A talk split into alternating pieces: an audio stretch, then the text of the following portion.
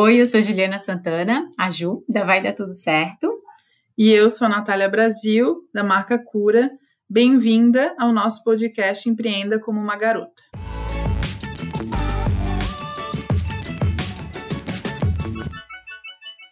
Oi, bem-vinda. Nesse episódio, a gente vai falar sobre o que é empreender. E eu, Natália, compartilho muito da visão que a minha prima Ju é, tem sobre empreendimento, sobre empreender, sobre trabalho, sobre vida. E eu acho que ela fala muito melhor do que eu. Por isso, eu vou deixar ela falar aqui o que é empreender. E depois a gente vai falar sobre também os desafios e as vantagens de empreender. Então, Ju, fala aí pra gente o que, que tu acha. Então, olá, seja bem-vinda. É, eu tenho algumas definições sobre empreendedorismo que às vezes confundem as pessoas.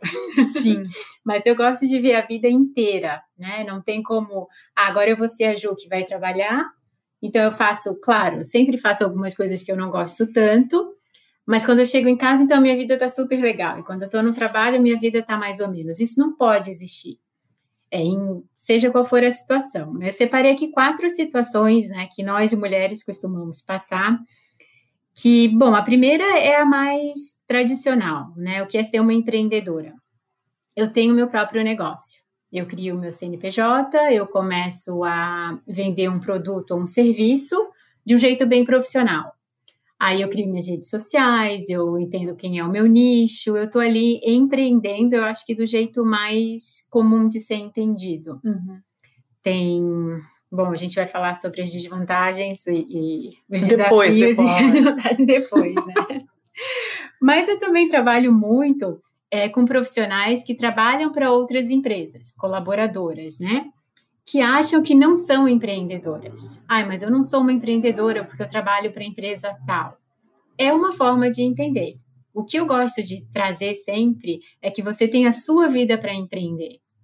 Então, ah, Ju, mas eu não tenho um negócio. É, você tem vida. Onde você quer chegar com ela? Né? Uhum. São anos que a gente está passando por aqui. E o que você pretende aprender? Que lugar você quer conhecer? Que línguas você quer falar? Tudo é parte, eu acho que, do empreendimento maior que é viver.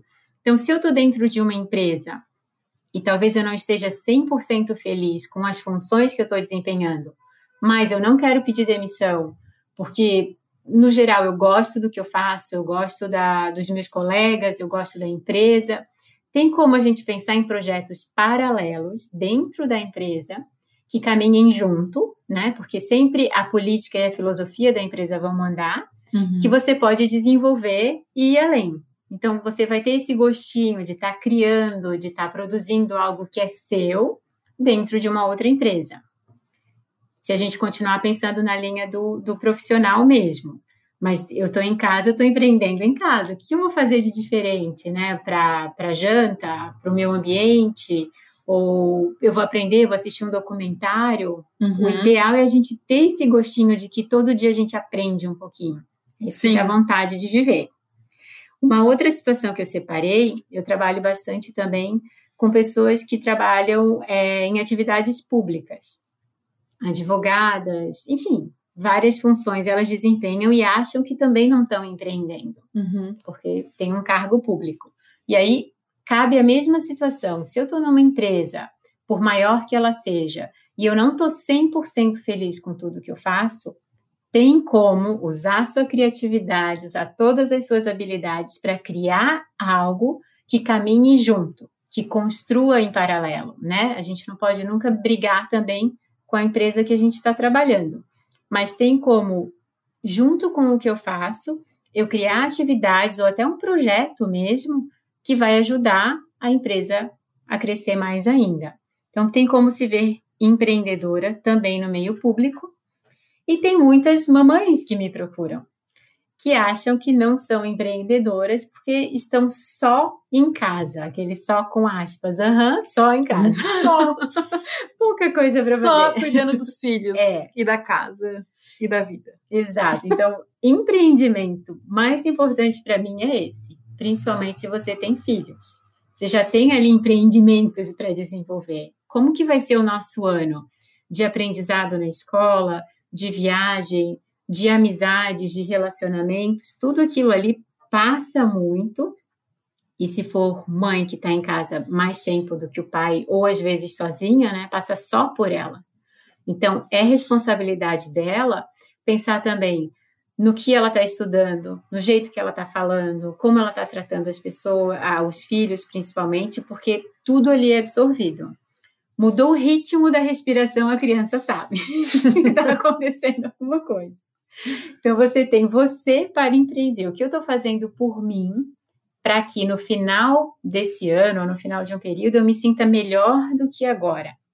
Isso é entender um, é, para mim, isso é um grande empreendimento, é querer ser sempre melhor do que eu estou sendo hoje. Uhum. E se eu conseguir ainda ter essa ideia e transmitir essa visão em casa, poxa, já pensou se todas as mães fizessem isso? Sim. A gente teria uma sociedade, eu acredito, muito mais legal, muito mais amorosa, com muito mais respeito, porque a gente sabe que o que a gente faz, pensa, fala, está sendo absorvido ali dentro. Então, se você é só mãe, com aspas de novo, tem bastante coisa que pode ser desenvolvida em casa e as crianças vão perceber que elas também estão crescendo, elas também estão evoluindo e já estão empreendendo desde cedo. Porque não precisa ter um fim é, lucrativo ou financeiro no final desse empreendimento, né? uhum. né? Pode ser bem pessoal. E eu acredito que quando a gente enxerga a vida dessa forma, fica bem mais interessante. Então tá, agora a gente vai falar sobre desafios e vantagens. A gente uhum. fez aqui uma lista gigante. Não, mentira, não foi tão gigante assim. Mas fizemos uma lista e se a gente fosse falar um por um aqui, a gente ia ficar três horas e não é o objetivo. Então a gente vai passar para vocês aqui essa lista, mas depois cada uma vai falar qual o seu maior desafio e qual a sua maior vantagem. Pode ser, Ju? Pode, claro. Então tá. Dos desafios, o que a gente listou é a solidão, insegurança, falta de local para trabalhar, horário flexível demais, quebra de padrões, criação do seu próprio padrão, falta de rotina, a vontade de agradar a todo mundo, provar para todo mundo que a gente está dando certo, disciplina e dedicação. Ufa. Ufa vida, né? É, como meu maior desafio, eu escolho contar aqui para vocês que para mim foi a solidão, porque eu sempre trabalhei em empresas com mais pessoas.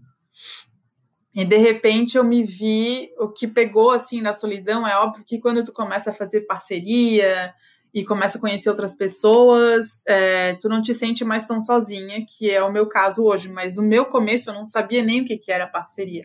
Não sabia o que, que era possível, né, de ter e, e, que tu não precisa ter uma sócia, né, tu pode ter parceiros. Sim. É, mas para mim a solidão veio na questão de, tipo de eu decidir tudo sozinha também, de eu não ter às vezes para quem pedir opinião, de, de sei lá ter que pedir opinião para o meu irmão, para pessoas que não trabalham comigo, que não trabalham na área e que querem me ver bem, querem me apoiar, mas não é sempre a opinião mais certa, assim, né? Então, isso, essa, essa coisa, assim, de decidir tudo sozinha, eu me senti, senti, é, assim, tipo, meio sem rumo até às vezes, é. porque, ah, meu Deus, eu que tenho que tomar a decisão toda sempre, sempre, eu sozinha. Então, esse é o meu maior desafio. Qual é o teu, Ju? É, o meu é parecido, porque é, é insegurança também, e maior de definir, né? Eu estou criando esse empreendimento. Para quê? Aonde eu quero chegar com tudo isso? Porque essa parte da direção da, da empresa, do empreendimento, normalmente fica com o proprietário, com o diretor, por isso eles têm esse nome, inclusive. Uhum. E quando a gente está no meio de uma empresa maior, faz parte de uma equipe, não é uma preocupação nossa uhum. é saber para onde a empresa está indo. A gente confia e está ali super bem. A partir do momento que eu abri o meu negócio, tenho que ter muita clareza de onde eu quero chegar para saber se as atitudes que eu estou tomando agora são boas ou ruins, se vão me ajudar a chegar lá ou vão me atrapalhar. E aí eu também fico, né? Mas será que é isso mesmo que eu quero? Será que é para lá que eu quero ir?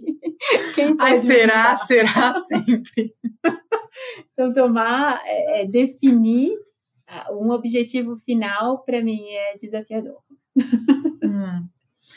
E sobre as vantagens, a gente colocou aqui é, liberdade de espaço, a liberdade de horário, escolha dos seus clientes, a possibilidade de trabalhar com seu próprio propósito e não de outras pessoas, possibilidades infinitas de criação, realização pessoal, contribuição no mundo, os seus valores, autoconhecimento e organização.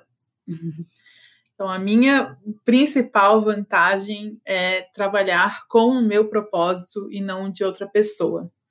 É, acho que às vezes a gente pode encontrar pessoas com propósito bem parecidos, até muitas vezes iguais, só que a gente é único e a gente faz de maneiras diferentes. Eu conheço muitas mulheres que estão trabalhando com empoderamento feminino também, como eu tento trabalhar com desenvolvimento feminino, mas é outra pegada e eu poder fazer do meu jeito para que aconteça do jeito que eu acho legal, isso para mim é, é, muito bom. É muito bom, é, é, é realizador, assim, é Sim. uma coisa que eu não imaginei que seria possível. Então, é, para mim é ótimo. E para ti, Ju, qual a maior vantagem? Ah, essa é muito boa também. Já me identifico aí. Agora, o, a liberdade de poder criar o que a gente quer, para mim não tem preço. Porque a, até da própria profissão de professora, tudo é um brinquedo, tudo vira um jogo, tudo é uma ideia. E quando a gente está numa empresa e pensando em negócio, claro, uma empresa tem que ter dinheiro no final do mês para pagar todos que fazem parte ali. E muitas vezes as minhas ideias não têm fins lucrativos. é um caderno lindo, olha como vai ficar. ah, mas não vai vender. Eu não estou fazendo para vender. então, isso eu posso criar o que eu quiser, pensando em vender ou não, mas eu sei que vai ajudar. Para mim é a melhor parte, é o que me realiza muito. de todos esses desafios, então, que a gente passa, de todas essas vantagens que a gente viu, eu acho que a gente gostaria de concluir deixando aqui a ideia e a sugestão que se você está empreendendo ou pensando em empreender, a melhor parte e aquela que vai ajudar mais é ficar perto de quem pensa como você, fala como você, sente os mesmos desafios, porque cada área ou cada carreira vai ter o seu desafio diferente, né? E como a gente se encontrou agora, gravando um podcast, eu encontrei a Natália participando de um encontro que ela promove, assim, é, é, estar com pessoas que passam pelo que eu passo, que me fortalece e me dá vontade de continuar. Então, uhum. continua aqui com a gente, acha aqueles cursos que você gosta, participa dos encontros que você quer participar também, aprender também, e a gente está aqui para ajudar, né, Natália? Sim. Então, hoje a gente fica por aqui. Se quiser mandar mensagem para a gente, de novo, nossos perfis de Instagram estão ali no, na descrição do episódio. A gente está super aberta para saber quais os desafios de vocês, quais as vantagens, sugestões do que mais a gente pode falar por aqui, contar a história de vocês. A gente adora receber mensagem.